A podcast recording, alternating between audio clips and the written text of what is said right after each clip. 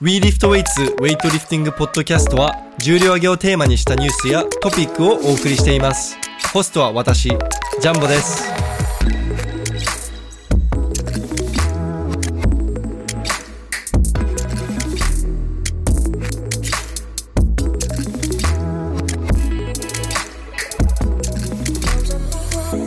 はい皆さんこんにちは We Lift Weights のジャンボと石田マンです。はい今回はですねえいつも通り石田マンと僕の通常のエピソードになります前は回い山本さんに出ていただいて、そうですね。でちょっと最近更新が遅れてまして申し訳ありません、あすいのませねん毎週日曜日に投稿するって約束しておきながら3週間続いたのかなまあ頑張った方じゃないジャンボにしてはいや、ジャンボさんの人とおり、人となりが分かってなかったら分からんっすよ、それいやだってジャンボ今までさはい。 2ヶ月ぐらいポッドキャスト投稿しなかったりあ、出た。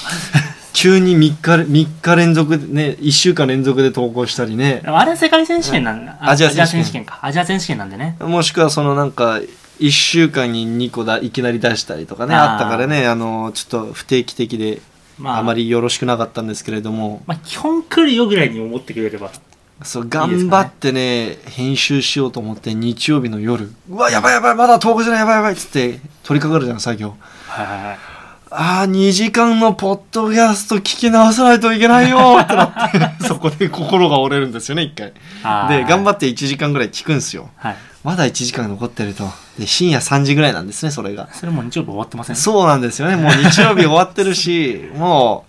う、もうこれは、このまま頑張る意味はあるのでしょうかってなってそこで寝るんですよね。ああ、したらももうおしま終わりがい、ないおしまいですよね。はい。あと、今週はちょっとあの、商品の発送とか、あの、う、うん、うん。その、みストアの方の準備とかいそいろいろ忙しかったんで、はい。ちょっとそれのせいで、はい。ちょっと遅れてしまいました。申し訳ないです。はいちょっと楽しみにしてる皆さん。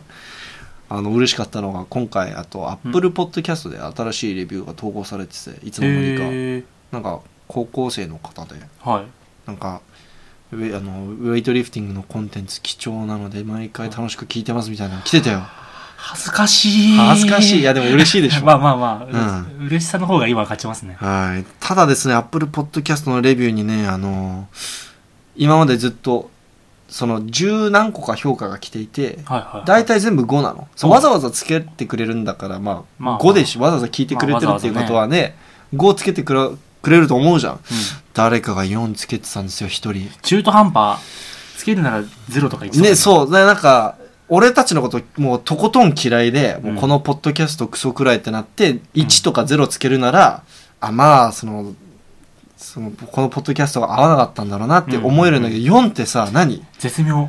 何中の上ぐらい。なんかすごいリアルな評価なんで怖いんですよね逆に なんか、面白いけど、そこまで面白くねえ、みたいな。まあ毎週は聞かないけどたまに見よっかなぐらいのスタンスの人ですちょかねっとねね、逆に1より傷ついたかもしれま せん。これあの、今回の聞いてるかどうかわかんないですけど、4つけた方、ちょっと、ね、ちょっと、傷つきましたよ、僕。まあまあまあそれ言ったら次多分1つきますよいや、あのじゃあ、1は勘弁してくださいよ。申し訳、調子乗ってごめんなさい。申し訳ありませんでした。はい。あ、あと最近ですね、あの、Spotify が、はいあの、レビューつける機能が追加されたので、もしへー Spotify で聞いてる方いれば、あの、Spotify の方でも、えー評価の方、えーよろしくお願いしまあおす願い。しますはい。これってどの媒体が一番聞かれてるんですかねあ、でも、結局、アップルですかいや、ホームサイトから直接かな。へえ、うん、やっぱりシェアしてるのが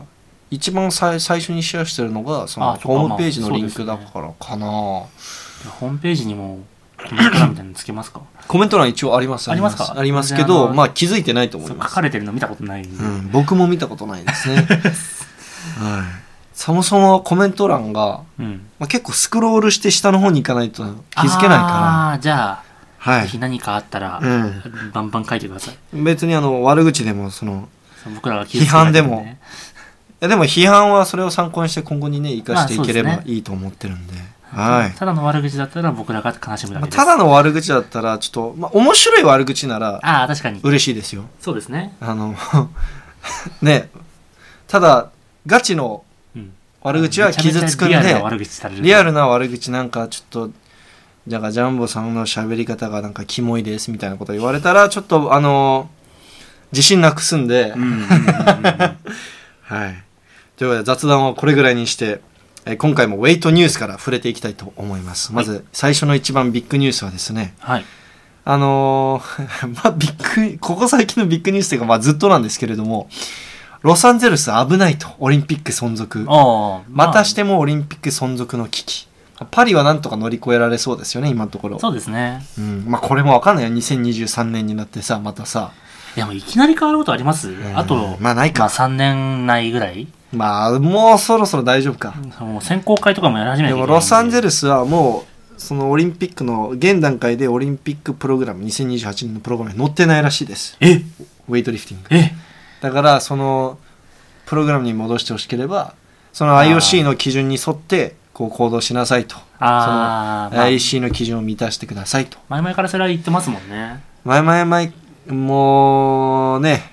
2年に一度ぐらい2012年あ6年がたりからずっとだよねもうじゅ 10, 年ぐらいずーっと10年ぐらいずっとだね言われてる話うんもうロンドンの時点でねなんかドーピング多すぎとか言われてたんでね、うん。はい、なので、まあ、ろまあ、驚かないんですけれども、あのーまあ、IOC がちゃんとこう今の組織はい。の体制を、えー変えて、うんうんうん。あとあのあドアンチドーピングをその IWF とはまた独立した組織独立した組織、そこそこつながりがないようにつながりがあるとそこでなんかまたね、そうですね。あの隠蔽とかあの、 汚職とか起きちゃうので、うん。うん。まあ、そこはちゃんと独立したアンチドーピング組織を体制を整えて、あのーあと今のドーピング問題なんとかしろとまあああ、そその、の。まあまあ、それはそうですよはいね。当たり前ですよね、うん。今、は今時のスポーツじゃないですもんね、やり方はが。い、で IOC がまあそのウェイトだけじゃなくて、まあ、ボクシングとかにも対して、まあ、似たような処置を取っていると、まあ、ボクシングもボクシングもウェイトもなんか問題視 IOC にとってはうんうんうん、でまあスケスケートボーディングとかサーフィングとかスポーツクライミングとかはロサンゼルスに含めるとみたいなあニュースが出てきてるんですよねだからちょっと傾向としてこれは僕の予想でしかないんですけれども、はい。見た感じドーピングがあまり関係ないドーピングしにくいスポーツがうんどんどんどんどん含まれていってんじゃないかなっていう印象を受けますね、スポーツクライミングどうなんですかねまあスポーツクライミンあのーグ、ほら3つあるじゃないですかなんか名前忘れちゃいましたけど、スピードとあとなんか2個瞬発力となんか難しいやつをこう攻略するやつとあと高いやつを登りきれるかみたいなっていう3種類あるあんですスよポーツクライミングの中で時代あがあーそうなんでだ、はいはいはいまあ後半の2個はまあ置いといてまあでも持久力とかスピード関係あるからまそしたらあ後半の最後の1個もまあ真ん中のあの技術的な部分をやるっていうのは多分ドーピング云々で難しいですけどスピードとそっちに関しては技術がある人がしたらなんか結構ちゃんと強くなりそうですけどねでもなんかさウェイトとボクシングとかに比べたらあまあもちろんそれはね全然そのステロイドとか取ってススポーツクライミング上手くなりますっていう話あんまり聞かないじゃんね、なんか基礎的な運動じゃないですもんね、うん言っちゃえばちょっと応用的まなあ、筋力あんまりり関係,、まあ、関係はなくはないけどある程度その技術的な部分の要素の方が大きいうん、のかな、ままああのブレイクダンシングとかもそうだしさあ、そうですねブレイキンスグテロイドとブレブレイクダンシングの技術向上するためにステロイド取ったんだとかあんまうんって聞かないじ ゃんまあ言ってる人いたら面白いですけどね、それまあいるいるとは思うけど世の中にはね、まあまあどんな人がいるか分かんないからあーまあでもドーピングってまあ単純にステロイドだけじゃなくてこう集中を高める系のねあのああ興奮剤興奮系とか、その精神安定剤みたいな精神安定系とかか、まあ、カーリングでねあの集中力高める系の薬使ってドーピングで捕まったロシア人とかいたからね、カーリングであーカーリングドーピングと無縁に見えす見えるじゃんも関係なさそうですもんね1ミリもかけなさまあ、意外とそういうところで捕まったりあとまあブレイクダンシングとか、まあ、スケボーとかは、まあ、逆にその、えっと、パフォーマンス向上じゃなくてあの大麻で捕まったりねそのウィードカルチャーが根強いから,、うん、だか確かに、らまあそういった問題もあるんですけれどもうん、まああのこの組織的ドーピングとかうんうんあの隠蔽とかなんかそういうのが多発しそうな感じはないじゃん、ですねウェイトはあとまあ歴史が長いっていう理由もあってなんかもうそういうのがもうなんかまあ当たり前のような文化というかそうそうそうなのでまあそういった面で、だから今後は e スポーツとかもね、追加されるかもね、オリンピックにね。e スポーツ部門っつって。オリンピックって何なんですかね、そうなると。いやまあ、そうなまんあかもう、歴史的な背景と今のオリンピック全然違うじゃないですか。もうなんか我々が思い描くようなスポーツとはちょっとかけ離れてきてるよね。ですよねうん。 e スポーツこそなんか何やってるのか一番わかんないじゃないですか。でもまあ、どうなんですかね。俺たちが時代についてきてないだけかもよ。あ、まあす、あー老害入っちゃいますか。ちょっと老害、もう老害化してるのかもしれ ない。その、ああ、なんかスポーツの概念は確かに、もうう、ん。まあ、いわゆる野球、サッカーとかそういうチームスポーツと、まあ、個人競技系みたいな感じしかなかったんで。でなんなら、こウェイ、まあ人によってはウェイトリフティングスポーツじゃないっていう人もいるから、た確だかのに筋トレやってるだけだってれいうが確かにか確からに。まあ人によってはボディービルドはスポーツじゃない。うん。だからまあ僕も個人的にボディービルディングは、えっと、アートに近いまあ、それは僕あもの美術に近いものを感じますけど、まあ、ボディビルやってる側したとえボディビルやってる側としたらあの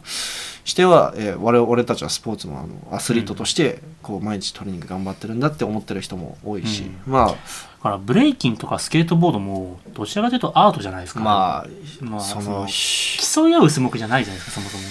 も、まあ、表現だよねそうそうそうそううんだからフィギュアスケートとかももちろんスポーツですけどうんあれも芸術的な要素がすごい強いな体操もそうじゃないそう体操もそうでも体操操はめちゃくちゃドーピングた助かるよなあれはあれはそうですねまあまあ めちゃくちゃドーピング助かるけなどんていうんですかそれこそそのタイムを測ったりとかうん人と人との一対一で戦うみたいなものは基本的にスポーツっぽいんですけどうん点数つけられるとかうんそのボディービルだったらまあその比較評価じゃないですか、ね、ボディービルなんてねなんかうん、ちょっとねこうかん なんか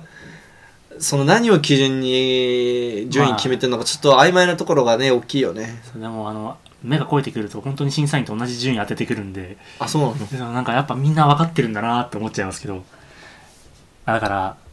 どうなんですかねこれからのスポーツはどちらかというとその明らあの優劣が明らかに出るみたいなものじゃなくてこの人はこれぐらいの動きができたから何点みたいなそういうふうな評価基準でかなななるようなスポーツに変わってくるんですかねなんかモンスターペアレントが多い小学校みたいな感じになああってるそうのそうそう運動会みたいそうなあのみんなで手をつないでゴールしみまんしょなう1位みってやつねあの順位決めるとあのかわいそうだからっつって、たいなまあ、まあ順位は決めるけどそのなんていうんですか明らかな優劣が分かりづらいみたいなその比較評価とかにしてでもそれがスポーツじゃんって思うけどね思うけどまあその、僕は分かんないですもう今の時代には老害扱いされてるかもしれないのでどうなんです27かだけどね、まあまだまだ若いんですけどねうんでもなんかまあつい大学生あたりからちょっとついていけないそのスポーツの世界でうんうん、うん、だとこう理解できないようなことが多いので、そのさっき言ったその順位つけないとか、まああれは一番よく分かんないですけど、えーね、そうそうそうつけろまあよって、いや俺も俺はその高校中学ずっとあの体育授業とかはビリだったからあ、らもちろんそのあれだよビリを気も快くはないよ、ああ、うん、でもその仕方がないっていうかその、はいはね、いはいまあ、だって俺よりスポーツ頑張ってるやつとかそのそっちの才能が恵まれてるやつがいるわけじゃんうんでも逆にその俺は美術とかその合唱とかではいはいはい他のやつより,、よりその成績とかが良かったり、まあまあ、もっと活躍できてたりしたからなんかそれは人それぞれのそうですねあれがあるのに今なんか今時は、えーなんかみんな平等に平等うん平等なのかなあれは。まあでも小学校だけじゃないですか高校ぐらいまで行ったらうんもうそこであのなんか自分の才能がないとか明らかにもう分かってるようなことを今更思わないと思うんで すよねその言い方めちゃめちゃ悪いかもしれないですけどねいやーでもなんかうんはいちょっと難しいだいぶなんか難しいトピックに触れちゃったんですけれども、まあとりあえず IOC が企んでる企んでっていうのがまあまあちょっそうだとねあとアンチドーピングお金かかるからねああそれはそうだでっすてね一人の検査一年中やるだけでね何百万吹っ飛ぶでしょだって、うんそのコ追跡スト調査が、もしてうん、でさウェイトなんかさは対してさ見る人もいねえのにさこんだけコストばっかかかってさふざ多分 IOC 側からしたらもうただのマジで本当にただの問題児でしかないい、うん、だと思うボクシングって人気ないんですかねそういう意味ではボクシングそのもなんかウエイトリフティングよりはボクシングの方がテレビとかで見られでるもイメオーリンジがあるピんでッすクけどでボクシングあまあ注目されてるイメージないけどねボクシング確かはにその他のその競技団体とかのそのああ、まあ、総合格闘技と。 U- U- U- UFC だっけこうよく詳しくないんだよ俺もであはあ、もう全く興味なくうんうて。んでもなわんかかんないんですよね。でもそのそっちの方がね熱かったりするじゃんその確かにそオのリインメピージッはあクり以ま外すのねうんうんまあボクシングはオリンピックから外されてもねうまくやっていくと思いますよまあ、もうすでに別団体というか、うんうサッカーもそうじゃん別の形でできてますもんね。オリンピックよりワールドカップの方が熱いじゃんはい。うんあれ、サッカーって今もやないですっけオリンピックに。オリンピックあるでしあょりますよね。うんあるあるある野球か、一回消されたのが。あそうなんだ野球は北京の時なくなった覚えがあるえなんでなんであれ日本が強いからああそうなのわかわかんないです理由はわかんないですけど、うんなんか野球なかったイメージがあるんですねソフトボールだっけうな、んままあメジャースポーツでも消えることがあるってことなんですかねあ IOC もねビジネスだから確かに今はもう昔の考えじゃないですもんね、コストカットしていかないとねだからまあそれのせいで今あのウェイトね120枠に減らされてねで120枠に減らされたせいで何が起きたかというとはい、階級が減ってえー正式にオリンピック階級が、えー発表されましたお、男子が617389、はい7389102うん、そして102超ほうほはい、で女子が4959718181超うなんですかあのこれまで、ね、オリンピック階級じゃなかった階級を入れるってことにしたんですかねこの階級の作り方がまあ前半は置いといてうーんそうですねまああとはその世界記録とかもその達成すそのあースタンダードなので達成されてない階級とかまだ多いしみたあいな確かに理由もあったらしいそのそこの層に人をもうちょっと入れてくれっていう話なんですかあね、とこっちの方がまあその離れすぎてないっていうかあー確かになんか前ちょっとリークされたやつでさ73から93だったでしょふざけんなよって思わなかったあの真ん中の会議の人死じゃんっていう、んんいやマジでみんどうすんのみんなって思ったじゃんでもこまあ73から89もまあまあひどいよぶっちゃけけどまあ81の人だったら、うんまあどっちにもいけるし基本的に81だったら85キロぐらい普段ああるから81の人7歳いける行った人はいるじゃないですか厳しくね実際実際行った人はあ73じゃなくて77の頃か、あ77から73かじゃあまあ81の上位層がそのまま上に上がるだけって考えたらよくて、96がそのまま100 100人人ににななるるでしょう100になって、ね、 109だけどうしようかうん、なみたいな109多分減量してくるでしょみん減な量しますかねもしくは上級に来るか長球でも今の109で活躍してる人たちの体つき見ると長球いけなさそうな感じするけどねなんか絞れてますよねちょっと、うんみんなねだったらなんか長球行くにはもったいないっていうかそうでもあの体重であの体までついてて102まで絞るの結構大変だと思うんですけどそのだからまあパフォーマンスをはお絶対落ちると思いますだからその、落とさずに、うんこれクロコフも世界選手権で話した時に言ってたんですけども105と109では天と地の差って言っててええやっぱ100昔の階級もそうだけど100キロ級と110キロ級の記録見れば分かると思うけど全然違う110 110キロ級の方がなんか10キロ差しか体重差ないのに、オーバーすごい上がった上での10キロなのにってことですようね、んうん、なんか100 110キロの記録が頭おかしいみたいなほぼ超級と同じ記録みたいなそこの10キロはとにかく違うんですね、だからやっぱりそのそこはでかいと思いますだから102で、102で190以上の240ポンポンやる人は出てこないと思うまあそれだからは今そんのなジ気ュラがエしまフすとねか、そのオリンピック優勝したジュラエフとか、はいヌルディノフ選手も102まで減量したら185の230ぐらいがもうなんかしんどくなってくると思いますよ。じゃあ96の選手がすごい有利に働くんですかねあでもそうでもないか意意外とその8号の人が96に強引に上げてメソ選手はでもすごいあーのー確かそのアドバンテージあるんじゃないかなもともと1 0 0キロぐらいだし体重そうですね練習でいつも1 0 0キロぐらいで実際会った時なんかうん絶対この人96じゃないと思ったもんそんなでかかった でめちゃくちゃでかかったもん、え96の中で結構ダントツででかいんじゃないかー、な、えー、そのあれであの筋肉の形とかはもちろん山本さんみたいな人の方が綺麗だからもっとうんうんうんうん大きく見えるけど、実際会った時のこの存在感っていうかフレームサイズっていうのかな そうそうそう体のフレームがでかすぎてなんか反り立つ壁みたいな あれこのこいつ俺より身長ちっちゃいよねみたいななんでこんな威圧感あるのみたいあなそれはありますねいやマジで体でかいと背高く見えるいやマジでもうオーラ発してたもんスタンドみたいだったよ、それはやばくないですか、うん、いやマジででかかっただからメソ君とかはすごいとモラティも102の方が強100そう人だなんねですだから102の頃に体重102キロぐらいの時に弱242までやってるじゃないですか、そうだねでただスタッツも200オラディ試合出る出れるんですかね今回出てないんですよそうですよね世界選手権そうなんですよね、まあ、イラン、イラン連盟的にもうモラディは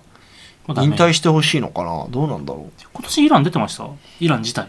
う出てましたよ。出てましたあじの、ゃ102キロ級優勝してたじゃん。あの、あそっかあの、モタ、えっと、ラスール選手あそっ。かアジア、アジアでも優勝してた、その、イランの新しいやり手。 はいはいはいあいつ、200、確かアジア選手権の時222やってたと思うんで、ん結構強いっすよ。でもモラディ来ちゃったら勝てないですもんね でも今のモラディ勝てないかもよ。えでも練習で230ぐらいやってませんうーん、あれに減量がいらなくなったと思ったらなかなかやばい気がするんですけどうなるんですかね確かにいやでもなんか体ボロボロだからわかんないけどね、また怪我したらね年齢的にもキャリアピーク終わってはいるんで、でこれ見て思ったのがねはいもう881の人がね一番67の人はだって6キロ増量すればいいけど81の人はなんかどっちもどっちも大変っていうそうかですねでも一番そこで思うのは73もともと73の人が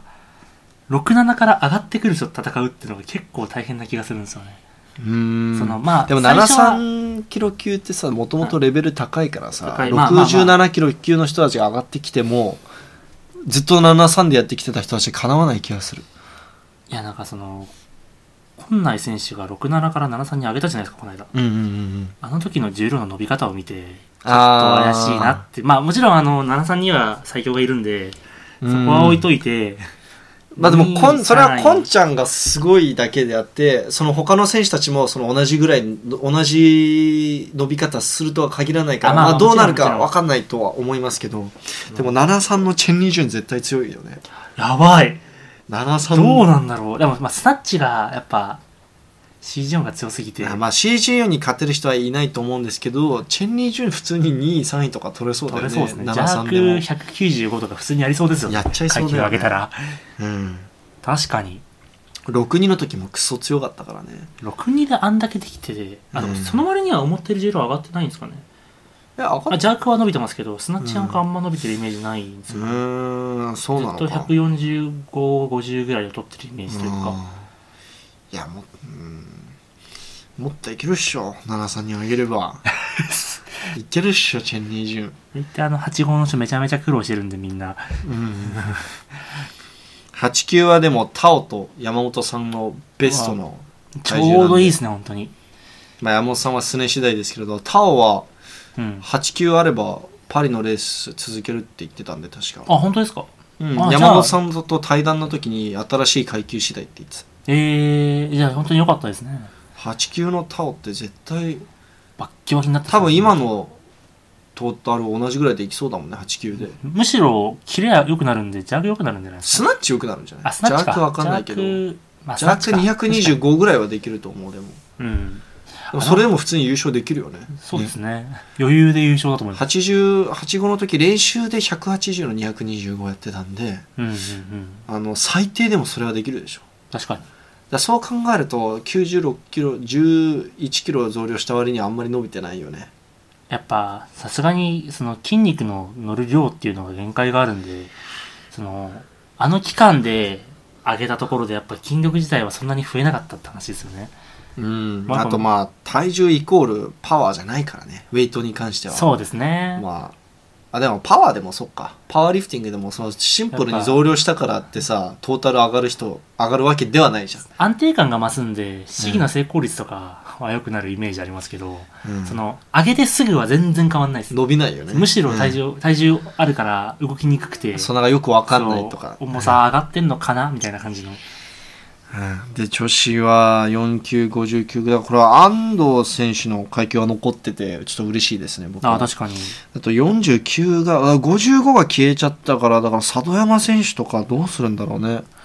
落とすにしても上げるにして49もまでも大変ですし59いはや当里然山ですし選手上げるしかないと思う俺まあ絞るの大変ですよねさすがに、うんでまあ7181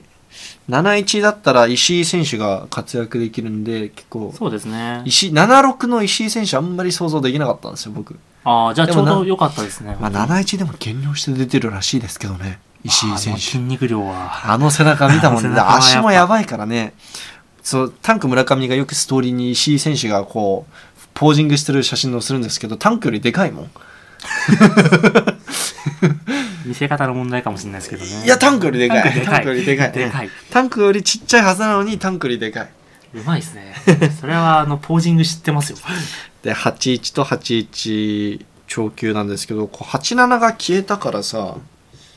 まあでも、結構女子選手だと、87は無理やり増やしてる感があるような選手多かったまあな81とあんまトータル変わんなかったもんね。そうなんですよね。だから、まあ、これはいいんじゃないですか。まあ、ちょっと減量大変かもしれないですけど。ワンチョウユーと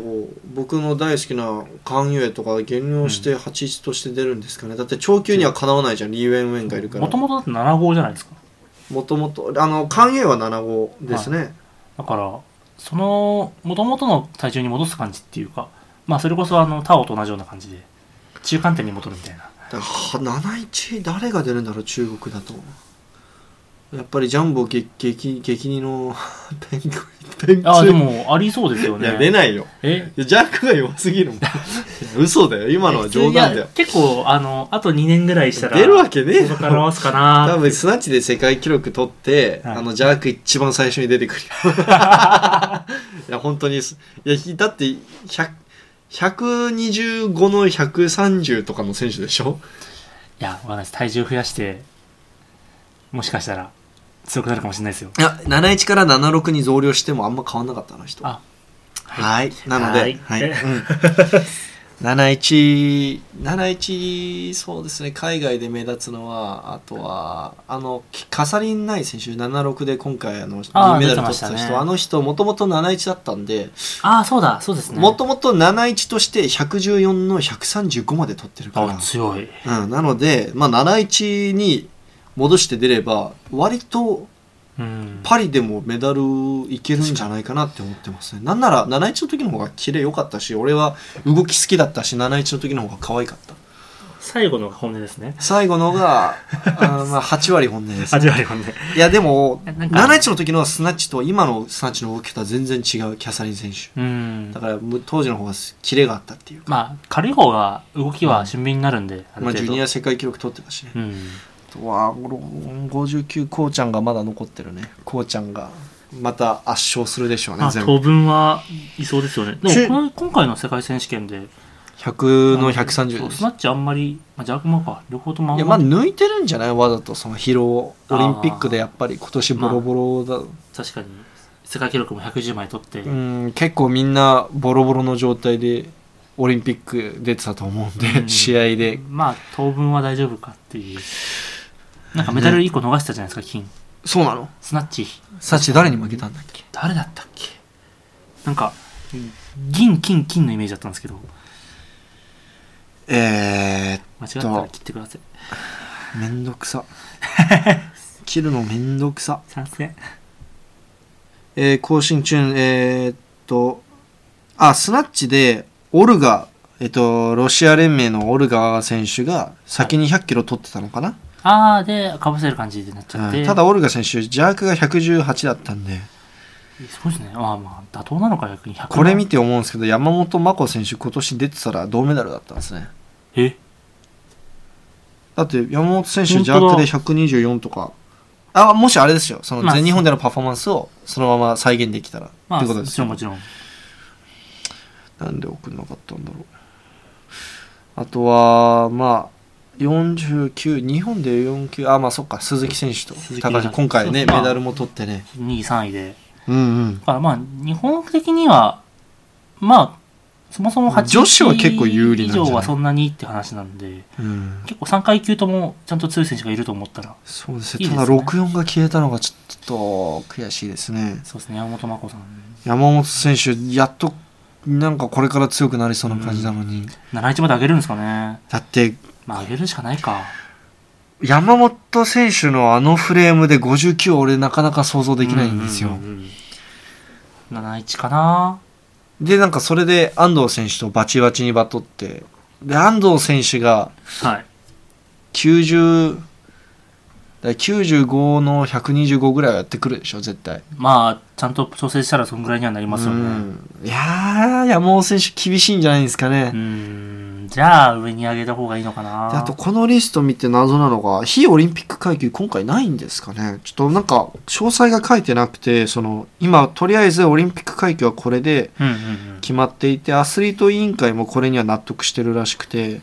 まあ、バランスはいいですもんね。階だ級から自体の。その今の階級を変更しないでうん。うんそのオリンピック階級だけをちょっとずらしてだかうんうん。らその階級自体は変わってないじゃんそのだから、その、102超と100 181超の扱いをどうするかですよね。いやだからそのそれをオリンピックだったらオリン一括にするだけで、オリンピックじゃない試合では9 109にがあるってことなのかなですかね。で87もある女子だったら87もあるうんみたいな、うんどういどういうことなんですかねまあちょっとこれは後々の情報を確認って感じですけど、まあ、実際正直世界選手権だったらもっとも細かい会議に分かれた方が嬉しいですけどね。まあもともと IWF が考えてたのはもう全く新しい階級を作ってあの、うん非オリンピック階級はもうなくすみたいなあ少なくするみたいなそ方の針だったのでそれを聞いてあのアスリート委員会のサーラ、えっとアスリート委員会のリーダーのサーラ・デイビーズが、はい。いやそそれはダメみたいな、うんそんれなはあんまりよろしくない選手たちのチャンスを潰すだけだだってなんかおかしく7 73からね、うんあじゃあ74から93とかだったっけあそんなんですまよあなね。んかもう7あ72から93からそんなんだったなんもうか飛びすぎじゃんみたいな。う。そういやもうやめてくれよみたいなうんうんそこの間だけでめちゃくちゃスター選手いるのにさそうなんですよねお前何なんかオリン自分から何ウェイトリフティング潰しにかかってんのみたいなこれ以上にみたいな、うん。だから本当に今の階級のやつはめちゃめちゃバランスいいんでいいなっていうのは、うん、うんこれは思います。うまいな今回は。うん前のただ少ないっすねやっぱしょうがないけど合計120人しか出るんだ、確か。 120っすねってことは一階級12人いやーこのレベルのせレベル超高くなりますねそうなるとオリンピック悲しい悲しいまた前みたいに大陸枠とって話なんですかね、いやまたそれ同はじような感じですね変えるんじゃないですか今回のレース変えますかねうんまあそこ大陸枠入れちゃったらまあ2月から確か2月からはいオリンピックレースが正式に始まるんだったっけないつ始まるかあもうそ決のまってなんるんですかかランキングえっ、とちょっとお待ちくださいあ違うのかあすいませんちょっと2月っていうのはコモンウェルスゲームズの選抜ですね関係なかったですコモンウェルスゲームスコモンウェルスゲームズっていうのがありますなんかあるじゃんパンアメリカンゲームズとかアジアゲームズとか、あーはいそういう感じでコモンウェルスゲームズ初めて聞きましたコモンウェ ルスえーでまああのーそうですね2024年パリのオリンピックレースが正式にいつから始まるのかはまだ分かんないですねただ、うん国内の選抜はもう始まってるはずなので、あまあ全日本あったら基本的まあ、にそオリンれピが、ック出た人はオリンピックのその記録もカウントされるらしいし、うーん、まあ、そこの成績も、まあ、見てもらえるみたいな、まあ、妥当かな、全体的なもので評価するって感じですもんね、うんそんな感じであとは最後にウェイトニュースで触れておきたいのがなんとですねアルソックの64キロ級の、はいみんなご存知だと思いますが、松本奈美香選手が引退を表明しました。うんまあ、現役から現役選手を辞めると。はい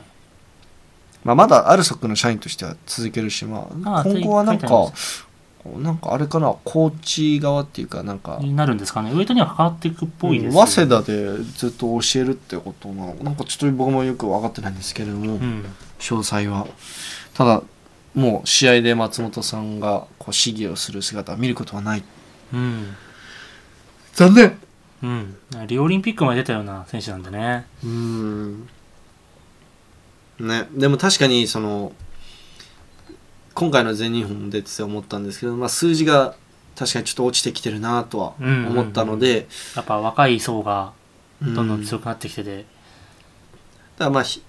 ちょうどいい引き際なんかいいきっかけになったのかな全日本が、 まあいいきっかけっていうかそのそれをタイきミっンかグけ的ににはちょうどなんか、まあ、なんかみんなが、えっとはならないようなタイミングというか。うん、明日だその室伏浩二とかもそうだったけどアスリートって大体その数字が落ちてきたなーっていう時にうん。その数ヶ月後とかにいやー そう引退表明イメージありますねねそそうれいはうイメージじゃんだからなんかまあそうだねまあそういう感じなのかな多分決してその市議をやってればお金がもらえるっていう世界じゃないじゃないですかその、まあ、もちろんもらえはしますけどんそのなんか野球とかあーまあ野球は違うか、まあ、ちょっと今頭の中にあったのが完全に競輪だったんでちょっとあれなんですけどねあそあの走っなんかやってればお金もらえるっていう競技じゃないと思うんでウェイトウェイトリフティングがうんそのやっぱその実業団として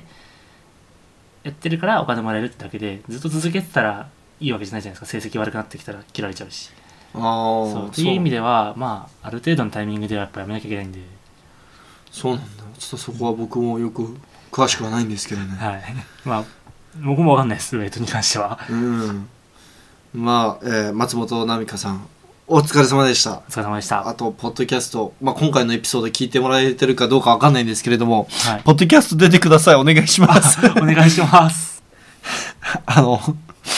じゃあたまに自分のポッドキャストを聞き返しててさ、はいこう自動的に次のポッドキャスト行くじゃんでそれでなんかたまにめ2019年とかに収録したあやーつた初ま期にですね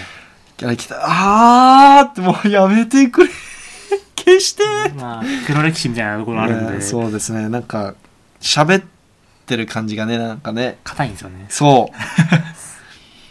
あとは、えーウェイトニュースはこれぐらいになります、はいでで次はですねアスリートハイライトになりますとまずですね一番最初に触れておきたいのはやっぱラシャでしょうまあこれはね触れなきゃダメですよね225ついにスナッチで赤番4枚普通の人でも邪悪ができないっていうかクリーンあ引きすらできなさそうな重量ですよねなんならいましたよあのジャークあの225でねやってる人たくさんいましたよあ ー昇級でもそうすねはいいましたねはい。だから、その、この、 どの階級行ってもさ、さすがに同じ A セッションでさ、うん自分の第一試技スナッチされることはなかなか起きないと思うんですよ。まあ国際大会まで行っちゃったらないですよね基本は だから、みんなどんな気持ちなんだろうね。あれ、俺の、俺の第一試技、だからじゃあスナッチされちゃったらどうしようと か、どうどういう気持ちで見てるんですかね、みんな。まどうなんですかねもう違いすぎてわからないですよね、うん勝負になってないんでそうであとついにジャークも267指してまあこれが、えーと歴代最高重量あの確かタラネンコがえうんタラネンコが266やってたんですけれども、ついにそれも、まあ、267実は2019年に、えー国内の試合でタラハゼが実はもうすでにやってるんですけれども、まあ、公式の記録としては残っていなかったので今回やっと公式の記録として残りました。本当にトータル500が見えてきたと思うんですけどあと8キロ、はいそうっすねいけそうっすねなんか230の270でまあそれぐらいですかねスナッチの方がまだ余力ありそうな感じだったそうそうなんですよジャ ックジャック僕ちょっとちょっと厳しいですよね275は見えてきてないんですよ赤番5枚はちょっとまだ先ですよねそのやっとやっとタラハゼの試技が重くなってきたねやっと、うんやっと失敗しそうだなって雰囲気が出てきてたんでうそうなんですよ今まではいやまだまだ全然でももしかしたらこ今回の世界選手権で重そうに見えたのもシンプルに今年試合に出過ぎてたからだってヨーロッパでもあや確かにそのすんごい世界記録取ってた重し、オリンピックでも世界記録取ってて、でうん今回1年で3回世界記録ーそんな選手いないですよだからやっぱりその僕の予想だとちょっと今年試合がつきつすぎたとうんうん、うん、今日確調整が大変だっ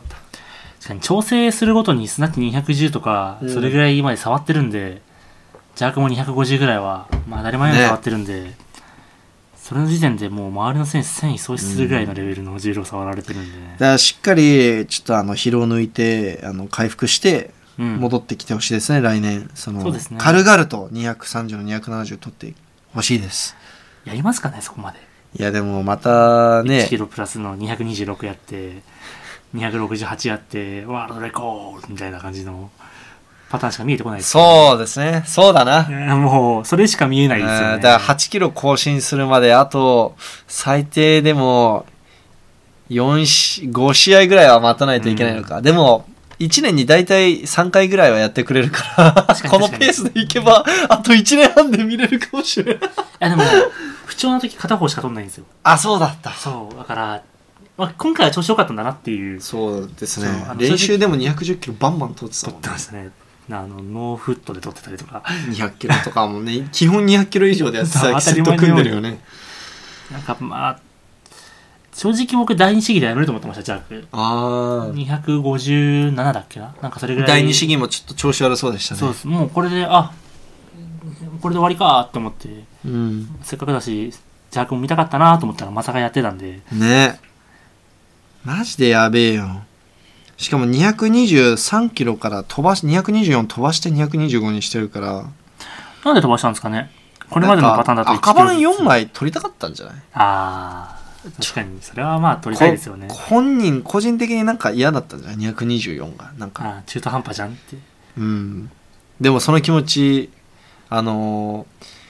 ジャークする時は僕めっちゃわかります114キロやるなら115キロやるでしあょーみたいなわかてるかあの,、うんそのプレートが切り替わるなら変えようみたいな感じですよねああわかるわかるわかそうあるの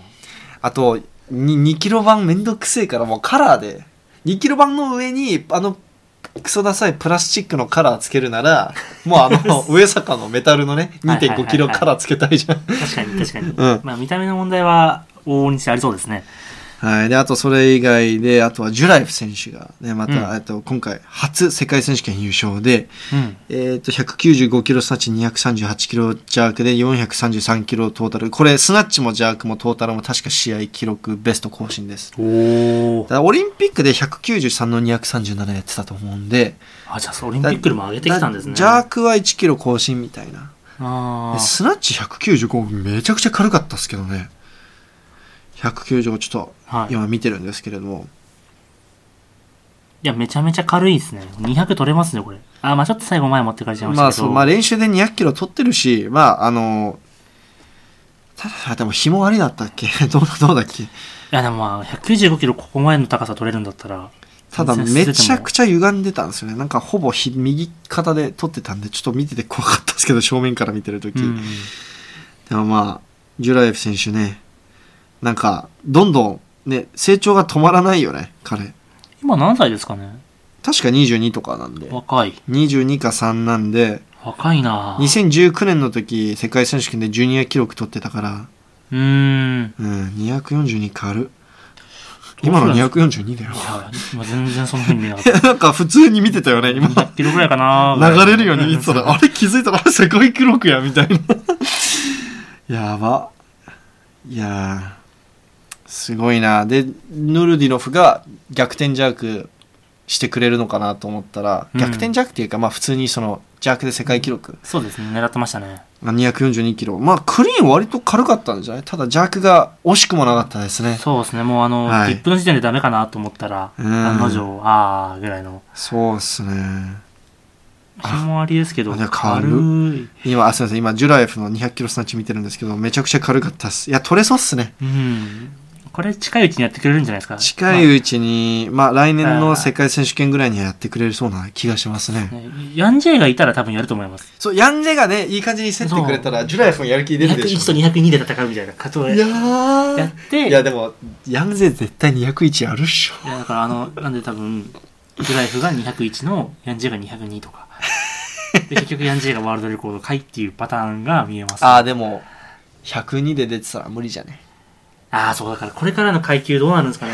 とりあえず今回はく109だけど、見れねえ。一回100にやるかみたいな感じになるだかから、ポイントで、109でのポイントを102で使えるかどうか次第だよね。らまあ今年ので今回109がの残ってるかどうか次第だよねそうですね今回のルールがそのまま適用されれば OK うんいやーでリフターハイライトそれ以外にはですねえーっと96キロ級これは山本さんとのポッドキャストでも触れたんですけど96キロ級でなんと世界記録、はい、まさかのスナッチ世界記録187キロですね、うんあのーレーズマンパレデス・レーズマン選手ですけどまあ軽そうでしたそようですねねまさかモラディの記録が抜かれると思わなかったですねそ当分ないかなと思ってたらうそサクッといきましたねう、うん、しかも第二試技第3で190取れそうでしたけどね、うんまあ失敗しちゃっていやでも187は現時点では俺この選手以外誰もいない気がするんですよ取れる人そうですね今の180は何人かいるんですよそうですねあプラス7キロはやっぱ全然違うんでうん185も取れなさそうだもんね今180やってる人た頑ち張って182とかじゃないですか400ポンド取れたら OK ぐら いの400ポンドちょうどそのぐらいじゃないですか400ポンド4ちょっとポンドであでも確かにねあのカナダの選手とか400ポンドこだわってるからねいやなんかパワーリフティングでも一時期流行ってたんでそれが400ポンドチャレンジとかそういうのがポンドなんかかっこいいのかねそのまあ、キリがいいですよね。その、本来全然キリよくない数字なのにで。も確かに女性の選手300キロあ300ポンドクリアンドジャークこだわってたりする136ぐらい6ぐらいですね。7、六いや7確かあ、まあ、 136点なんちゃらだかあら136だとちょっと足りねえのーあでキャサリン・ナイ選手が一応、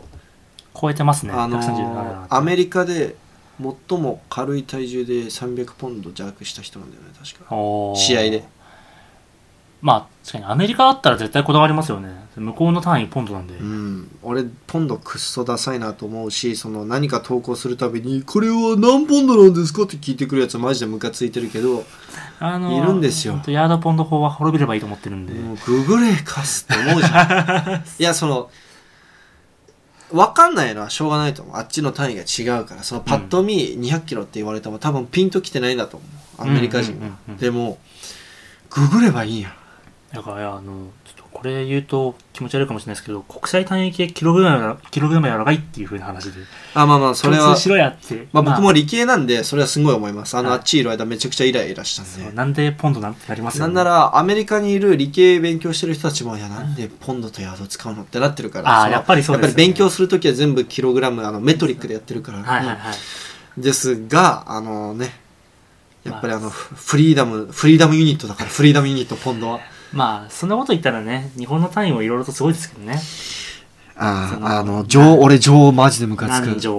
えー何坪、俺不動産で何条言われる時も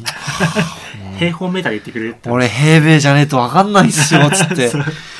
あとは何ですか何号とか。ああ、もうほんと無理。マジで無理。グラムで教えてみたい な。本当に。一日何合ぐらい食べんのって言われ、知らね85ぐらいでえ。す 知らねえよっ。 180ぐてマジで思う。もうライス400グラムの方がしっくりくるもん な。いらいですね実は結構隠れてるんですけど、まあその、や、でも日本人も、その、でも基本メトリックで。まあねそうですね、その何号って言われるのは反応できるけメど、ニューにもグラムで書いてあるじゃん。そうなんですよライね。だから、ヤードポンド法を使ってるアメリカはどうかなっていうふうにはずっと思ってます、やっぱり。スとか。うんうんその、みんなが共通しちゃってるのは良くないです。あとあれもねすごいあの謎だよねあのな何かをすごい大きいものを何かに例えるときあアメリカのフットボールスタジアム何個分ぐらいですねって言われて知らんかないや日本だったら東京ドーム何個分なんで。あ、マジではい。東東京ドーム何個分とか、ディズニーランドがとか、あ、ごめん。じゃあ、これアメリカだけではないですサッカーコートね。何個分とか、テニスコート何個分とか。ああるんだだ、日本でも。全然ありますよ。あ、じゃあすいません。これは僕の個人的なイライラですね。た一番わかんないのは東京ドームです。あーいや、一番想像つかないですよ、だって東京ドーム何個分が。しっくりこねえもんな。いそうや、すごいんだろうな、みたいな。なんか東京ドーム100個分とか言われたら、まあ絶対広いだろうなって思うんですけど、東京ドーム2個分とか言われても、広いんだろうないやすんごい脱達成線しちゃった。このパレデスの、パレデス選手の話から、何の話これ。今度は嫌だという話を。はい。で、パレデス選手187キロ。いや、すごいっすね。ただ、ジャークがね、あの、なんかスナッチャーだったよね。215失敗してたと思うんで。 でも215まで触るって結構強いですよね、この階級で。まあ、今の96だと強い方ですねまあ、。そもそも優勝してますしね。優勝はしてるんですけど、やっぱりジャークで3位だったと思うんで、ジャうん2位か3位だったと思うんで、まあ、スナッチャー寄りのバランスある選手といかそうですね。まあ、ただ、この体型に多いですよね。足長、腕長で背中が広いうんタイプのリフターであるあるなんですけど、やっぱスナッチャー体型が引。きが強くて潜れるっていうのはうん。やっぱ強いですよねそうっすねだからクリーンめちゃくちゃしんどそうだったもんうんなんかこう クリーンで綺麗に折りたたまれてない感じがねわかるあこの腕足長すぎて、はいはいはいなんかもうぐしゃってなってる感じ、うん一番僕の体からしたら理解できない動きをしてるんで僕はめちゃくちゃわかります ただこの選手ほど腕足長いわけではないのでいやこの体型だったら俺もうリフティング諦めるけどね まあスナッチだけやりますね多分はい。えっ、と、リフターさん。あ、で、最後に僕は、あの、シシド選手。おシシド選手、なんとですね、ボックスから195パワークリーンしてて、これ高いですよね。しか普も通、に割とハイ寄りのミドルだよね。うん。いや、なんか、軽みたいな。そう。しかも15キロ芯って、そう。15キロ芯って書いてみたいよね。その、自分のインスタ投 稿に。初心者でもなかなかないです。 そうだあよねんま見たことないです。うん、まあ宍戸選手もやってこなかっただけだとは思うんだけど、だって195ってその床からできても81キロ級だったら結構すごい重量じゃん、いや、とんでもない重量ですよね。ういや、てか、あの、邪悪前でしたら日本記録なんで。ん、あ確かに でまあその後に200キロもやっててまあ紐ありっちゃありなんですけどその割とミドルに近い高さでうん。 200キロクリーンしてたんで、なんか宍戸選手やばいっすねで、これから新回帰になって89でやるってなったら、もっともっと強くなると思うんで、どうなるんですかねちょっと楽しみですね。重量、すごいいい重量触りそうな。ただやっぱりジャークがまだねまあそうですね、まだ、 193かなりギリギリで練習で取ってたんでまだまあそれも体重ある程度増えれば、邪悪安定感は増すんじゃないですかね。でも宍戸選手って結構8177から81になった時もうん。結構そのずっと体重足りなくて増量大変みたいな感じだったああ、んで4キロで大変って言ってたら、さらに8キロって思うとなかなか、確か150日本記録152だっけ3だっけ3、 2か3二か取っ三たですね時も、確か体重80ぐらいしかなかったって言ってたんでへえ。そうそうだからずっとなんか増量が難しいってこう嘆いてへた ー選手だと思うんで。行ってみたいですね。増量大変って。うーん、まあ、俺、僕も増量大変ですよ、今。えん えもう減量中じゃなかったですっけ言うなよ、お前。やめろよ、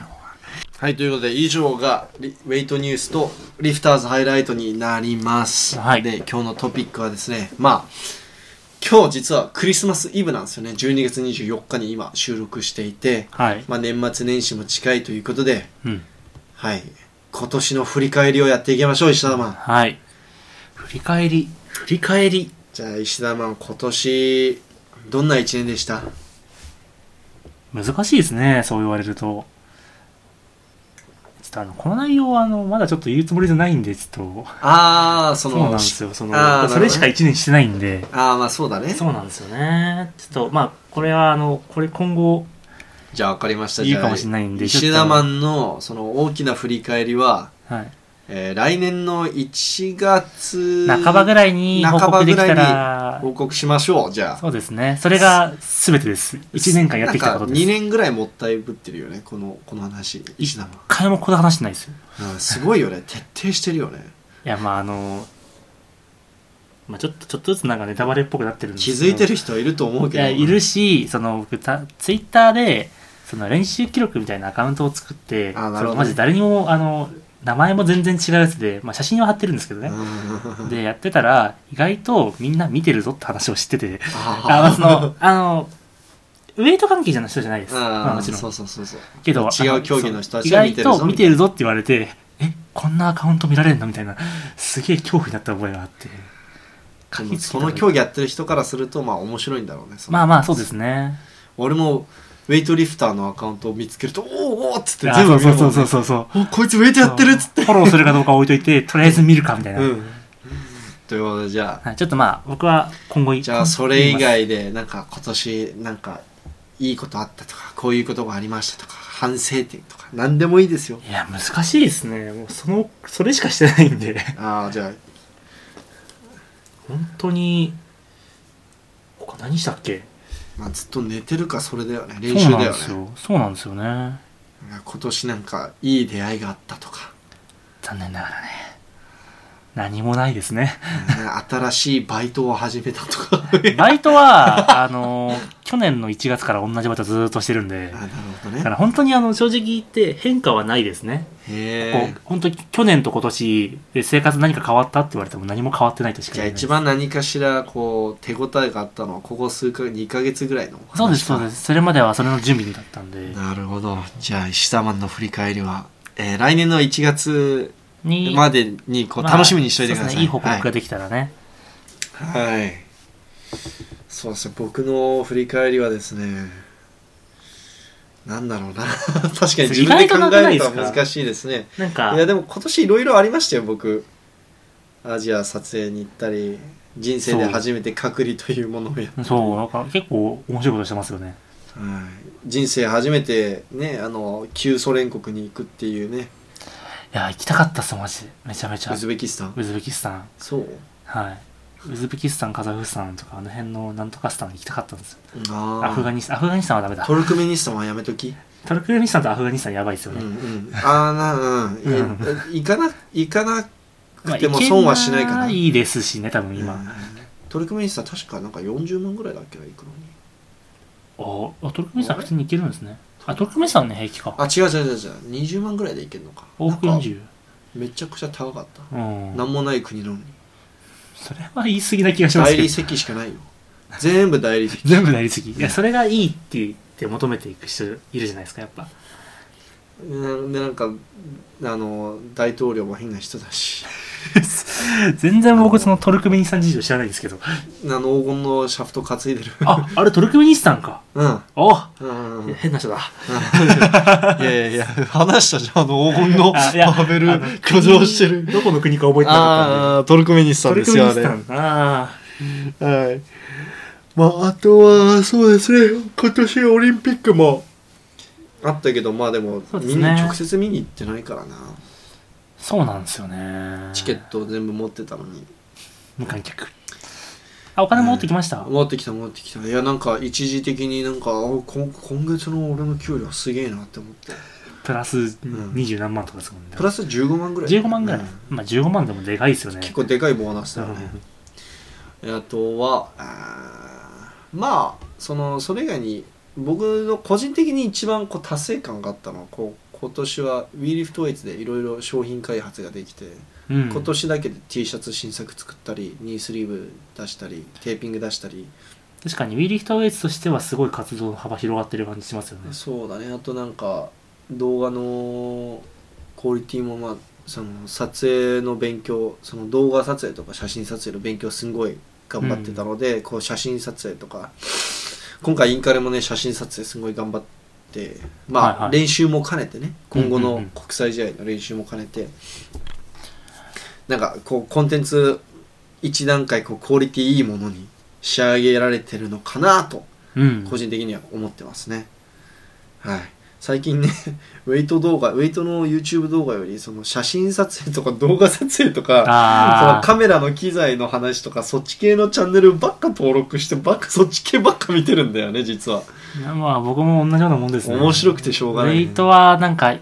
まあ、特にここ最近やっぱ大きい試合があんまなかったんで、ないそのアップ上の動画とかって、まあ、今は上がってますけど世界選手権があったんでやっぱ正直コンテンツとしてあんまりなかったよはね弱かったじゃないですかここそうそうそ1う年ぐらいがずっとだからこそなんか別の方向見ちゃいますよねついあとはまあでも反省点があるとしたらまあもうちょっとうん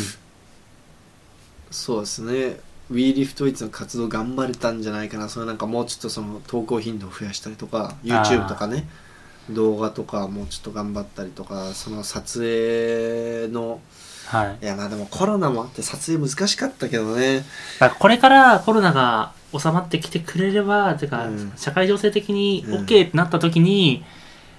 そのそれこそ全日本撮影うん、まあ拒否されてたじゃないですか断られてたじゃないですか正直、うそれが取れるようになってとかレディースカップもあるし国体もあるし、んうんうんう、なんなな来年だって栃木なんで比較的行きやすいじゃないですか来年の国体ね国体が栃木なんで、うううその次が三重ですけどいや楽しみだねうんこれでまたねなんかねエプシロン株とか出てきたらどうするエプシロンの次はなんあオミクロンかオミクロンの次は何ですか、あね、オミクロンオミクロンもう出てんのかあエプシロンもう出てんのかエプシロンもあどうなんですかねえじゃあもう何ギリシャ文字だったらオオメメガガオオメメガガ株株オメガ株とかえっ、ねとゼゼータ株ゼータ 株ゼゼーータタ株株かっけえな ねでもニューとかないんですもんねえニュニュー株ニニュュー株ー株あったはずだニュー確か株あっあニュー株とえっ、とクシー株ないはずです臭いあだからあと具材とーえっ、とファイとあー まああの来年あたりにはゼータ株がね流行してねあのまた変なこと言いそうですなんよかね。ブースターショット7回目みたいな もわかうんないもう、もういいじゃんってなってくるんですけどね。いやまあどうなるかわかんないですけどねこう本当はねコロナだって本当はね今年のうん。え上旬には終わってるでしょうって言われてたじゃん、そうですね。なんならさコロナが流行り一番最初に流行りだしたところさはい。夏場には終わってるでしょうって言われてたじゃんあ2020に2020の2月に流行りだしてそうですね。オリンピックや大丈夫だろうぐらいオのリンピック頃にはいいけるっしょみたいな全然そんなことないみたあいりまなしたね。なのでどうなるか分かんないですねうん。何がいいですかね、次のやつ。うんタウ株タウ株、ヒー株ヒー株、ロまあ、ロー株、シグマ株ファイファイザーのファイかファイ株カイ株、もう多分わからないですよね、カイ株って言われても。いや、だから次ギリシャ文字が終わった後何にするかっ て話で、なんか星座とかって言われてるの見ましたけど、うーん組み合わせるんじゃないアルファベータ株。デルデルタエプシロン株みたいなそんな。デルタエプシロン2みたいな ガンダムのあのシリアル番号みたいなダブルゼータ株作りま しょう、そしたら。いや本当にそんな感じになってくると思いますいや笑い事じゃないけどねそんなに流行続いてたらねたまったもんじゃないけどねいずれだから RX78 株ができるんですよね。それなんだっけガンダムです。ガンダムあさあまあのそうです最け初どのね。プロトタイ プ。プロトタイプの ね初期が。俺ちょっと分かった俺すごく RX は分かるのよ RX ガンダムシリーズだはかガらンダムシリーズなんですよね。はいいやすみませんめちゃくちゃオタッキーな話してしまいましたこれ聞いてる人何この人たちキモって思ってるわかるかなキモオタ人。 2人がなんか喋ってるみた いななので確かに。はい、で今年はあとはまあ商品もねもうちょっとね早い段階で初販売開始できなかったのかとかまあこういろいろ自分の中で反省点があったりはするんですけれどもうん。実際どうですかその、こういう今の状況だから、その、例えば中国から基本輸入するじゃないですか。うんうんうんそういうのが結構遅れたりとかそういうのってありましたえー遅れたりはあまりないんですけれどもそのあれだねなんかすごい値段が高騰してたねそのあー発想がなんかもう一つの飛行機便に対するそのこれも乗せてこれも乗せてっていうしプかもレッシャーが便減ってま半すも端んねなくてそうだからそこら辺がねちょっとね値段がかなり高騰しちゃってるかな、うんであとはまあそのそうですねあとはまあシンプルにねはい。こう難こうこういうのを商品作ってて難しいのはこう大量に発注しないとそもそも注文を受け付けてくれないところがあるので。あで俺別に自分の倉庫を抱えてるわけじゃないからあ。確かに。石田もこう後ろ見て分かると思うけどこう大量のテープの箱が積み上が上げられてるの分かるでしもょうね、前々からよく見てますけどね。うんもうねなんかタンクが遊びに来た時はもう業者っすよって言われてたから え、あれ何キロでしたっけあああれは100キ ロ100キロ111キロぐらいだったの111キロのテープ。テープっすテープ。なので皆さんあのウィーリフトイツジャンボがかわいそう少しでもかわいそうだと思うんでしたらあのテーピングを買ってき買ってくださいお願いします。はいあの何より助かります家が広くなりますテーピング買ってもらえると確かに。うんある程度、やっぱ、その、利益が出始めてきたら、倉庫とか買うのも考えるかもしれないそうでですすけねど。今現時点で。ではそのちょっとコストが見合わないんでそうですよね倉庫を借りる意味がないのかなと思いますまあ上手い人は、まあ、もうちょっと上手いことやれるんだろうけど、まあ、もうちょっと宣伝頑張ってねうん。宣伝でもね今年後半に入ってから割と宣伝頑張っててか、るんだ、ね、毎回、まあ、ほぼ毎日してるような感じですようね。ん前はねずーっと毎回忘れてポッドキャスト撮るたびにもうなんか普通に喋りたいこと喋って「はいおしまい」っつってそう だ、やってましたね。はい締まりがなかったですもん締ね。まりとか宣伝の締まりとかいつやめよっか、ぐらいの感じで。うん、そうそうそうんじゃあこんぐらいで終わりっすはいあざっすみたいな感じだったじゃんそんな終わり方でしたね。はいなので今回はまあそのここ最近はポッドキャストでずっと宣伝していて、うん。まあ、あとは動画とかでもその言えるチャンスがある時は言うようにしてるし、ましかも今動画の一番最後に出てますもんね、毎あうん回。うんうんなのでまあそういうまあでももうちょっとね宣伝頑張ろうと思っています、うんでもやっぱり嬉しかったのは今回のインカレとかそのウィーリフトウェイツからまあフックグリップの線ニースリーブ頼んではいはいはい。こう使ってる人とか何人かいてあやっぱり学生さんの選手たちのも使ってくれてるんだって思ってまあ、それこそあのタイタカス T シャツも結局お願いしたのがジャンボさんじゃないですか、ああそうそうそうだからそういう意味ではその V リフトベースの活動以外にもちょっとずつちょっとずつ幅が広がってる感じはありますよねあの「耐えて勝つ」の T シャツデザインしたのは俺だってことみんなね知らないんだよねそれは実今は初めて出しましたよそれマジでえ言ってないよ俺言っあてないです言ってない言あってないです確かあの山本さんのあの大人気なフックグリップで販売してる大人気な T シャツが、あのあれ実はデザイン僕なんですよそあうなんのですよ文字は、えっと、プロの書道家の人にうんやってもらったんですけれどもあの耐えて勝つってかっこいい感じあるじゃん、うんうんうんあれはプロのね主、えっとえー書道家にやってもらってます、ただあの山本さんの背中のあのバックスクワットの姿は僕が描いたんですよね、そうなんですよね、その少なくともここでは言ってないはずです、あなんかまあ、そもそもここで宣伝するものじゃなかったじゃないですかそうですねだってねあれ山本さんの T シャツだしなそうですね山本さんのチャンネルのやつなん であの山本さんのチャンネルでは山本さんがちゃんと宣伝してくれてるんであでも誰が書いてとかってそんな言うことじゃないじゃないですかでもあれもね俺が山本さんに「山本さんちゃんと宣伝してください」って言って言あって言言っっててか書いらて山本さんもやっとこう自分で「あ大体活販売してます」ってこあーう宣伝するようになったんだけどうんだからそういう意味では本当にいろいろとやってますよね俺が山本さんの YouTube 編集してるってことはさすがにみんな知ってるかそれをどうなんですかね明らかにあのそのクオリティがやけに高くなった時とかはサムネ詐欺が起きてる時とかはああ大体大体ジャンボですね作ってるっていうサムネでわかるよねあ今回ジャンボあのも動画うだ見みたたいな瞬間わかります やっまぱありまあまあわかる僕がわかるだけかもしれないですけどいやでも白石さんがわかるって言ってたあのやっぱそうですかサムネでジャンボってわかるよって言っててその動画の切り抜きだけじゃないっていうテイストがテイストがちょっと違うんですよね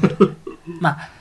中見てたらわかると思いますあの入りで必ずあの喋るくだりが茶茶番があるんで茶番があるしねそうなかったら基本的にはうん「どうも山本式です」から始まるんで、うんそうだ そう山尾さんのテンションも違うよね一人で撮ってるそ時うですねめちゃくちゃテンション低いよねどうも「 山本式です」は ーいつって今日は練習動画を見ていきたいですねつってあそろそろ山本さんまた YouTube 復活してほしいですね最近あんま投稿してないうんなんか本人的には自分の筋トレ動画つ重要ないと思ってるらしくてそんなことないんだけどねそんなことないですねそんなことないんだけどなんなら筋トレ動画の方がね、あの山本さんが頑張って邪悪した215キロのクリアンドジャークの動画より伸びてたりするんですけれどもだってあの山本さんの筋トレに需要がなかったら筋トレ YouTuber 生きていけないんでそうそうだねそうなんですようん筋トレだけで食ってる人がたくさんいるので筋トレ動画5万以上6万近くいってるからね今めっちゃ伸びてますねなのに山本さんがこう人生をかけてやってるウェイトリフティング動画はね3万ぐらいで止まるからね まあ頑張ってその2万とかだからね23万とかですかあのマイノリティとマジョリティみたいなそういう話ですよねそう結局そうクラレンス・ケネディもね300キロスクワットスカットが一番再生数いってるからねあれはちょっと伸びますよねでもぶっちゃけ300キロスカットよりさはい222.5キロクリアンドジャークの方が100倍大変じゃん確か にでもだ確かから本人的にはさ「いや俺の邪悪見てくれよ」って思うじゃんにでもやっぱ僕もクラレンス・ケネディしたのはやっぱあのスクワットなんで、まあまあまあやっぱまあみんなやっぱそこはまあみんなあがの300キロスクワットか340キロデッドどっちかだよね入るそうっすね入りはまあ最切的にスクワットなんですかねだってススクワットの動画再生数多分 1, 1ミリオン以上いってるから確かあ100万超えてますかうん、でもすごい納得ですうん、そんぐらいいくような内容ですあの短さ であのなんか内容の30秒ぐらいの動画そうだよそこそんな深いのしゃがみ切っちゃったよ止めてるよ一回止めてるしあとここどこみたいなお前どこでスクワットしてんのみたいなどんな小屋だよって思いながらこ うあの他の動画見てても毎回あの小屋が出てくるからあれ教会の2階とからしいんだあれ2階なんですかしかも教会の2階とかでやってる恐ろしすぎ2る階で220キロぐらい落としてるんですそかうそうそうそうやば気違いマジでしかもいつも暗いの照明ないのみたいな真っ暗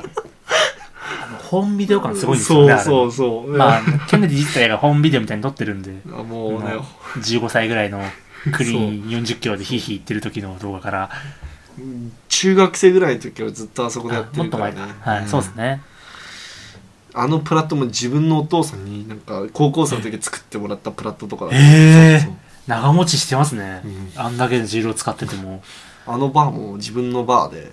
わざわざ買ってアメリカから取り寄せてえ一回曲げちゃってえでなんか業者に頼んでこうぷあの押しつぶプレスしたすプレスマシンあるじゃんあれで無理やりこうえまっすぐ伸ばしてもらってええなんか合成とか変わってシナリ感変わりそうですけどねそこまでやると、あのルーマニアのシンクライアン選手が遊びに来た時ははいはいは「いいやこのシャフト曲がってんじゃん」ってなってた「いやでもクラレスが「いや曲がってないよ」みたいな、すごいうんあれで220刺したからね一周回って日本のジムもおしゃれにしないでああいう風な雰囲気作るとか誰も来ないよ 時代はインスタ映えなんでまあ確かにじゃあ我々みたいな人が 見てかっけえ興奮してるだけで実際はあれは確かに、あのーねただの小屋ですねこんな はいということで今年のふ振り返りジャンボとしてはそうですね、うんまあ、あとは来年は、まあ、振り返りはこれぐらいで、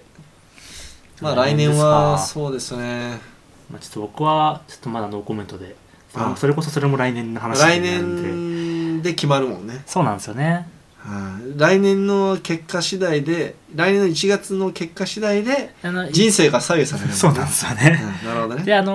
ーまあいい方向に行ってたら僕は5月から出ないです出れなくなりますポッドキャストねそうですそうっすねまあ、動画とかにも一時期ちょちょいこ出てましたけどそれもちょっと厳しくなりますね、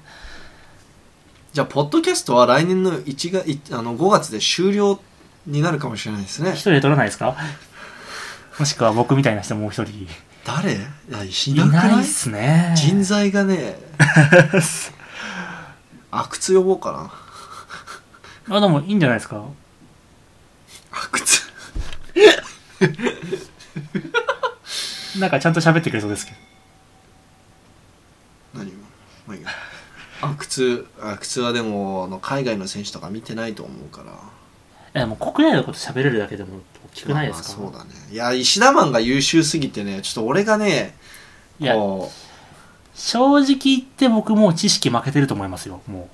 うえ誰にういやじゃあそんなにさすがにちょっと国内の知識もちょっと怪しいですし最近ああでもそれは俺が頑張ってるだけで、はいその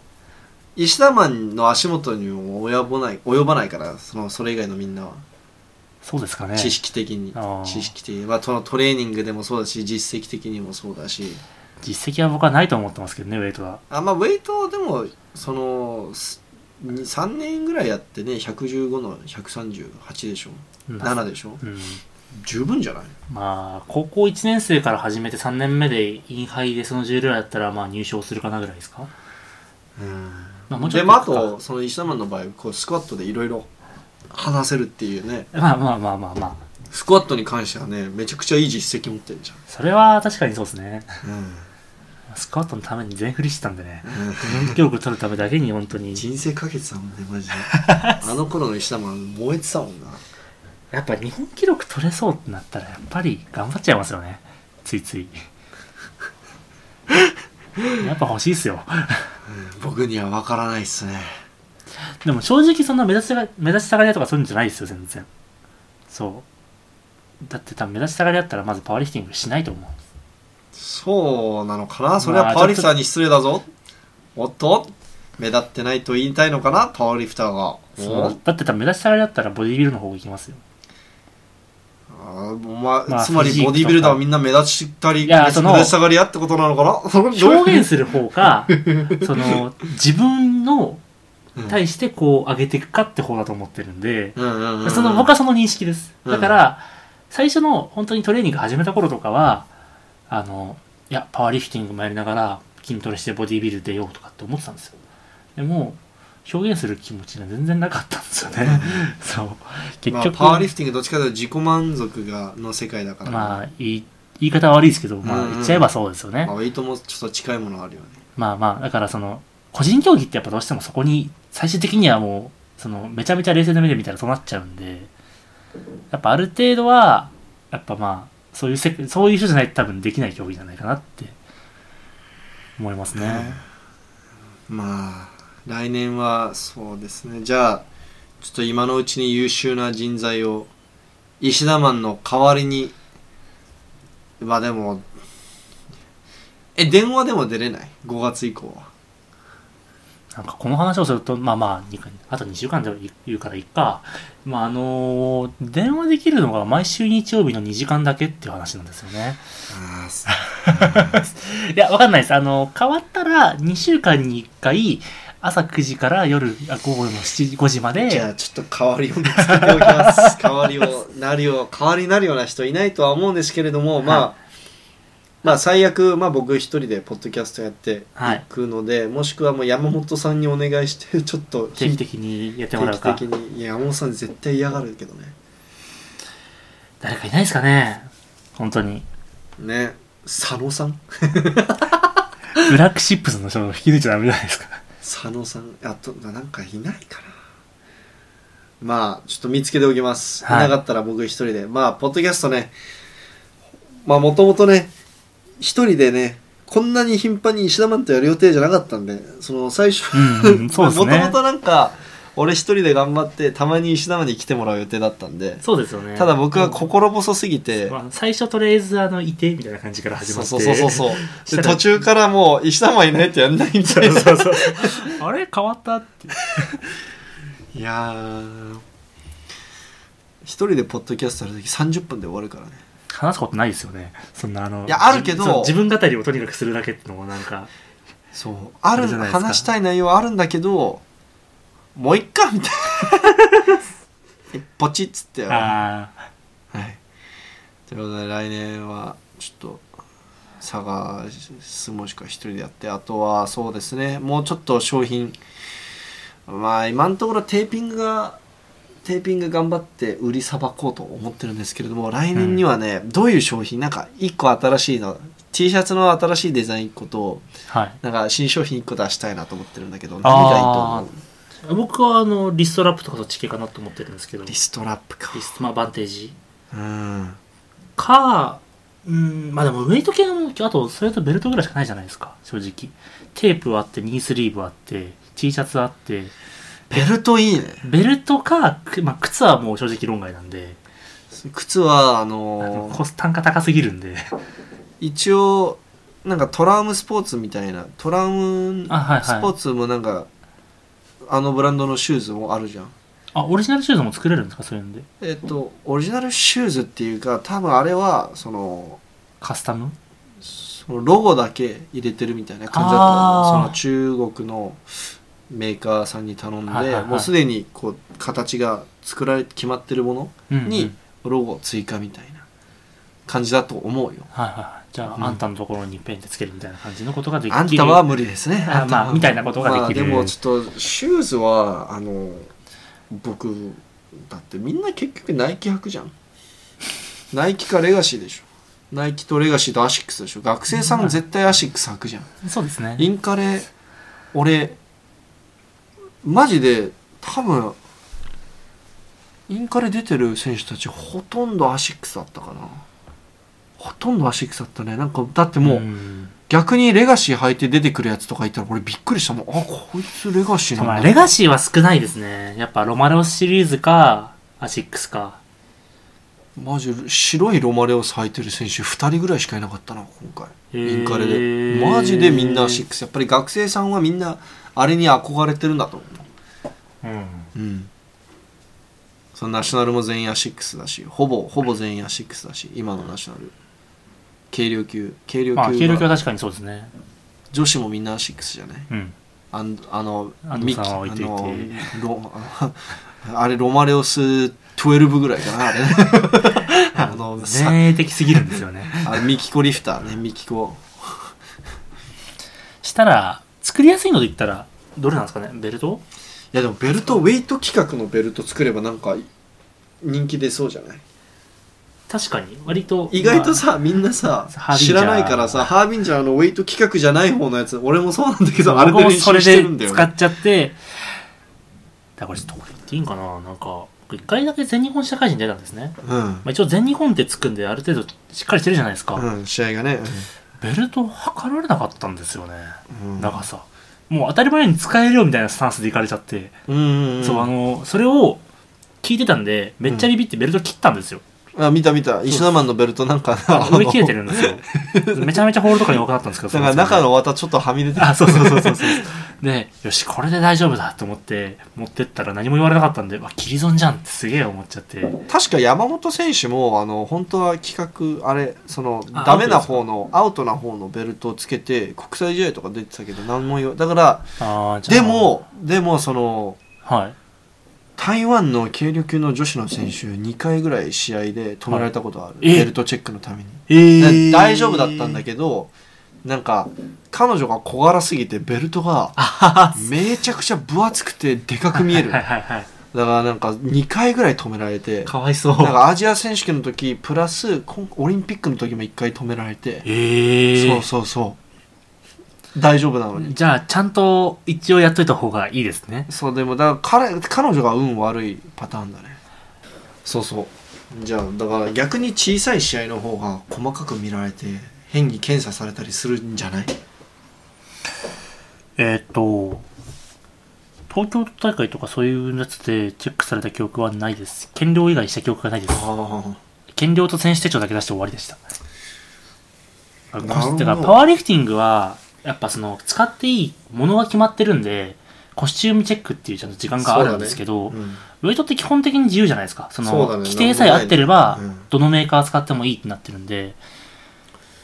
まあ、そっか言えるとしたらまあベルトぐらいじゃないですか。だからベルトだけちゃんと規格合ってるやつ使ってれば、ウェイトで弾かれることはないはずなんですよね。ウィーリフトのロゴ入れてベルト作りますか。どどどれがいいかな俺ははい。あでものやっぱ完全にやっぱりあのマジックナイロンのマジッはクいテープの、が僕もいいと思います。あのゴリゴリのレザーベルトはまあ、その、僕らがあんまり好きじゃないんですよね。そうそなんもですよねそも。いやあれはスクワットとかならめちゃくちゃいいと思うんですけはいど、はいはい。ただ国際試合のレベルでもあんまり見ないんですよそのコテコテのレザーベルトはうん。あの使ってるいやもちろんお多いっちゃ多いけど大多数はやっぱりマジックテープの方かなそうですね。どうでしたインカレとかだと使ってる率とか。まあ、ちゃんと見てないかもしれないですけど。インカレなあいレやザ割ーと半々なイメージはあるんですけど、なんか、どうなんだろうちょっとやっぱりマジックテープが多いと思う思うんだけどなでも邪悪だとレザーベルトに変えてたりとかするけどね、あうん、どー。じゃあ、っちでもいいか、まあ作りやすい方ってとそうこでっす一ね回、まあそれで売り行きが良かったらもう片方も販売するぐらいの形の方がいいですかねとりあえずマジックテープ、はいは僕はマジックテープの方がいいと思ってますあ、あとはまあこんぐらいですかね来年はあの撮影ももうちょっと頑張ってあとはですねちょっと最近トレーニング動画が多かったんですけれども来年からももうちょっとその、インタビュー割と最初さはいあの教える系が多かったじゃんスナッチああそうですね徹底解説とかあれ結構ナショナルのみんなからも褒めてもらって、はいこれはみんな見た方がいいですよって言ってさああれすごいじわじわじわーっと伸びてますね本当あれにタンクもなんか、この間初めて見たらしくて、いなんかあれめっちゃいいですよねおーなんかあれみんな見た方がいいですよとか言っててナショナルチーームお墨付きじゃないですかムねもうでも確かにあれ作る時にね絶対間違ったことは言わない ようにめちゃくちゃ気をつけめちて、ゃめちゃ気をつけましたね石田マンに3回ぐらい読み返してもらったりして そうあの日本語的におかしい部分ないかと大か丈夫全部チェックしました俺ね会社のプレゼン並みに頑張ってたからあ れ本当に撮影もあのクリーン編だけで5時間ぐらいかかってるんでなんだか んだでなんだかいやんだででもそれは俺たちが慣れてないっていうまあのもあった、まあまあもちろんもちろん。確かに後半の方になったらスカッツとか2時間ぐらいかかりましたもんね。 2時間もかかんなかったんじゃない、まうあ、んそもそもやることが少ないか、うんスクワットとかは。そうなのでえっ、と来年はえっ、とね僕今のところ考えてるのが、はいそのマニアック編だからなんかおー徹底解説の今は前はすごい基本的なことを全部一通りカバーしたじゃんそうですねで。今回はちょっとワンポイントでここを意識すると上がりやすくなりますよ的なちょっとマニアックだけあどーみんなにちょっとそのプラスになる情報プがラスになあるるかよもうなだから例えばあのもうちょっと感覚寄りな話をしたりさ、はいはいはい。うん、例えばだけどすんごいこれ作りたいなと思ってるやつは邪悪ではい。あのディップの時の重心の話とかさああーとはその腕をこうえっとしない練習の一環としてその、はなんだっけディップの時に握り込まないでわざとこう、えー開いた状態で指を開いた状態でディップドライブすると脱力を意識できてあのキャッチがうまくなりますよとかなんかそういう細かあーいでもそういう細かいのってさあの徹底解説の動画じゃ触れられないじゃん、細かすぎてそうですねもうおまけみたいな感じでつけるしかなかったんでうん、なのでそういう細かい部分もちょっと触れていったら結構役に立つんじゃないかなと思います。そうですね確かはいに、それもじゃあクリーン編スナッチ編ジャック編で1本ずつでそすうかね思うとめっちゃ大変 だね。あ頑張ります頑張りはいます、まあ、あれだったら僕がいるうちにそうですね石田君がいなくなる前に 死んじゃう前に目線に手に召されるみたいな。まあまあまあわかんないですけどね まだまだ決まってないんでね、はい。ということでこれぐらいでいや結構今回もダラダラ喋ってしまったんですけれども。脱線しまくってたんでまあでも年末年始に収録するポッドキャストいつもこんな感じだよねなんかだらったらまあ話してるよね、正直新しいことなんてないんでねこの時期にそうですねまあ来年が楽しみっていうことでそうですねはいえっと最後に宣伝にはなるんですけれども、はい WeLiftWeights の T シャツ、はいそしてニースリーブテーピング販売中ですはいはい、ですのであとはですねあれあそうでフックグリップのニースリーブも販売中です、はい海外発送も対応しているので、えー海外に住んでいる方ももしいらっしいらっしゃいましたら、えー、WeLiftWeights の、えーホームサイトの、えーえっとなんだストアーズのページじゃない方のあのオンラインストアアウトサイドジャパンって書いてあるところがタブがあるんでそこでチェックしてみてくださいはいはい、このポッドキャストをちょっと可能な限り26日までには投稿するよう にしますこのポッドキャスト26日に投稿されていなかったらマジで申し訳ありません、さしてくださいはい、今年最後のポッドキャストになります、はい本当に、えーいろいろあった年なんですけど皆さんいつもサポートいただきありがとうございますありがとうございますはいあともし、えー時間があればレビューとかも残しといてくださいぜひ、はいお願いしますはい、石田も本当に今年もお疲れ様お疲れ様ですいろいろあったねそうですね